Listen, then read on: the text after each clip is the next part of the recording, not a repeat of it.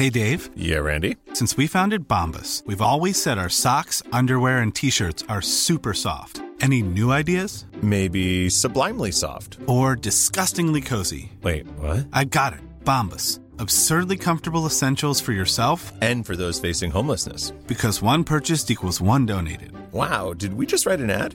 Yes. Bombas. Big comfort for everyone. Go to bombas.com slash ACAST and use code ACAST for 20% off your first purchase. Noticias. El Heraldo de México. Seguridad Alimentaria Mexicana que dirige Ignacio Valle Fernández dejó en indefensión a productores agrícolas, a quienes impuso fuertes restricciones al momento de adquirirles sus granos, lo que provocó que varias toneladas sean rechazadas y vendan el producto sobrante a coyotes que pagan a un menor precio. En ese sentido, Isidro Pedraza Chávez, presidente de la unidad de la Fuerza Indígena y Campesina, comentó que los productores han perdido en este programa, ya que les han dado más la oportunidad a ganar a esos intermediarios que a los productores y el tema es revisar cuál es el padrón de proveedores, que lo transparenta para saber quién le está comprando realmente y que no les están ayudando. Denunció que si llevan 20 toneladas a los centros de acopio de Segalmex, solamente son 5 las que cubren los parámetros que imponen, y entonces tienen que vender su cosecha donde sea, solamente con los coyotes que la pagan abajo del precio de garantía, que a su vez comercializan con Segalmex a los que sí les paga el precio real.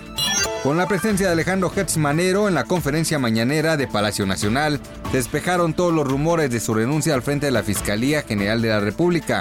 Y en ese sentido, el presidente Andrés Manuel López Obrador recibió al titular de la Fiscalía, quien dio un reporte sobre dinero recuperado por diversas actividades ilícitas y que sería entregado al instituto para devolver al pueblo lo robado. Por ello entregó un cheque por 2 mil millones de pesos recuperados por un caso de corrupción. La Comisión Nacional de Salud de China elevó el número de muertos por el coronavirus causante de la neumonía de Wuhan a 908, además de 40.171 contagiados diagnosticados en ese país asiático. Según la fuente, hasta la pasada medianoche del domingo se habían registrado 6.489 casos graves, al tiempo que se destacó que 3.281 personas habían sido dadas de alta tras superar la enfermedad. En entrevista con Sergio Sarmiento y Lupita Juárez en el Heraldo Radio, el diputado de Morena y presidente de la Comisión de Turismo de la Cámara de Diputados, Luis Alegre, informó que como presidente de la comisión no ha recibido ninguna propuesta por parte del Ejecutivo, por lo que indicó que de momento solo se trata de un comentario de Andrés Manuel López Obrador. Asimismo señaló que la industria turística calcula un estimado de 4 mil millones de pesos en pérdidas por cada puente eliminado, lo que sumaría un total de 12 millones de pesos si la medida se propusiera y entrara en vigor. Noticias. El Heraldo de México.